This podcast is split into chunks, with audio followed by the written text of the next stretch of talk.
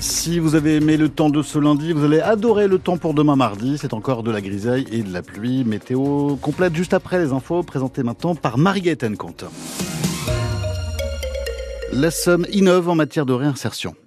Une convention a été signée vendredi entre le procureur de la République, la région et le service pénitentiaire d'insertion et de probation, le CEPIP.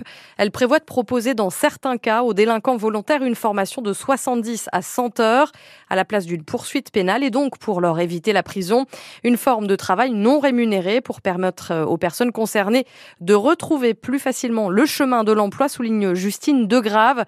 Elle est la directrice du service pénitentiaire d'insertion et de de la Somme. Si ce travail est réalisé, la personne ne sera pas poursuivie. Et par contre, si la personne ne réalise pas son travail, elle peut faire l'objet euh, de poursuites et risque une sanction pénale. La personne sera suivie par un conseiller pénitentiaire d'insertion et de probation qui va évaluer de façon assez globale la situation, se mettre en lien avec l'organisme d'accueil. On a 10 organismes d'accueil qui pourra euh, accueillir sur tout le territoire de la Somme les personnes.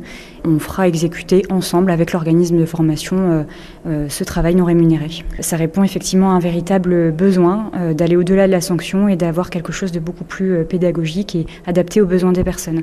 C'est au-delà de la sanction, tendre la main aux personnes et leur permettre véritablement de se réinsérer. C'est pas la réponse à toutes les situations et à toutes les infractions, mais ça l'est pour beaucoup euh, de personnes et notamment les jeunes et notamment les personnes les plus éloignées de l'emploi.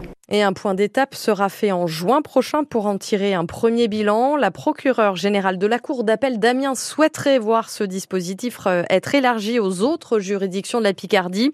Pour en parler, nous serons demain à 8h10 avec Jean-Philippe Vicentini, procureur de la République d'Amiens. Et juste après, à 8h15, on vous pose cette question. Une formation à la place de la prison, une bonne idée Vous nous appelez, vous témoignez au 03 22 92 58 58. Un car scolaire a fait une sortie de route ce matin à hauteur de Brio, dans le nord de l'Oise. Une vingtaine de lycéens de Beauvais se trouvaient à bord.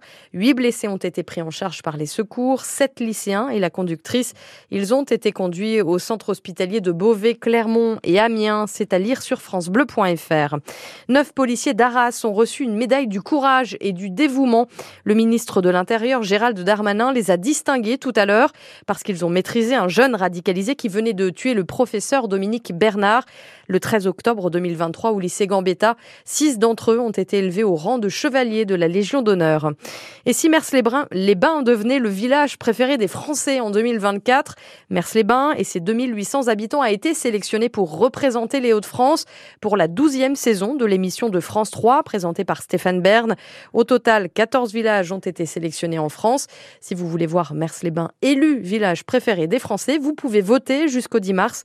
On vous explique comment faire sur francebleu.fr. France Bleu Picardie 18h03, l'État va se serrer la ceinture. C'est le nouveau leitmotiv de Bruno Le Maire. Le ministre de l'économie annonce revoir à la baisse la prévision de croissance pour cette année à 1% au lieu d'1,4% jusqu'ici, ce qui suppose 10 milliards d'euros d'économies à trouver par rapport au projet de loi de finances adopté pour cette année. Bercy a tenté d'expliquer comment l'objectif serait tenu, Raphaël Ebenstein. Premier volet de ce plan d'économie, la baisse de la dépense publique, 700 millions d'euros sur la masse salariale via des reports de recrutement dans la fonction publique, 750 millions sur les achats en mutualisant par exemple certains contrats de fourniture, une réduction de 25% des surfaces de bâtiments occupées par les administrations pour réduire les loyers à payer, deuxième volet du plan, des reports ou annulations de projets notamment 800 millions pour l'aide au développement, et troisième volet, une révision de certaines politiques publiques, comme ma prime rénov, dont le budget aurait dû passer cette année de 3,6 à 5 milliards d'euros. Ce sera finalement limité à 4 milliards, avec sans doute moins de ménages éligibles au dispositif. Toutes ces mesures seront actées par décret dès cette semaine, ce qui n'exclut pas d'ores et déjà de devoir trouver 12 milliards d'économies en plus pour le projet de loi de finances 2025 présenté à la rentrée prochaine. Les précisions de Raphaël Ebenstein en football, un gros match attend l'Amiens SC tout à l'heure en Ligue 2.